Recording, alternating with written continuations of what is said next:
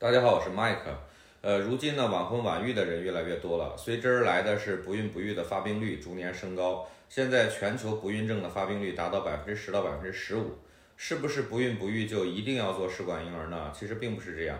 呃，在这些不孕症的夫妻当中，真正需要用到辅助生殖技术的只占到百分之十左右，也不需要太焦虑。有一些暂时无法生育的夫妻，只要耐心等待就可以直接怀孕。还有一些通过药物治疗或者是手术治疗也可以受孕。真正需要用试管婴儿技术的只有百分之十左右。如果经过等待和治疗还是无法自然受孕，确定只能通过辅助生育的技术生育，那么就要趁早做试管婴儿。随着试管婴儿技术的越来越成熟，目前试管婴儿的成功率也在不断的上升。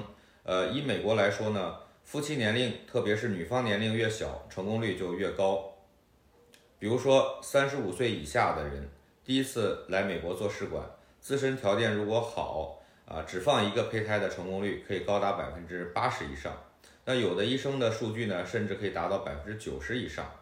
如果患者年龄在三十五岁到三十八岁之间，成功率可能只有百分之六十；如果四十岁以上，成功率可能只有百分之三十多；如果超过了四十五岁，成功率可能只有百分之五到百分之十。不同年龄段的差别还是非常大的。但是这些数据呢，也只是大数据库显示。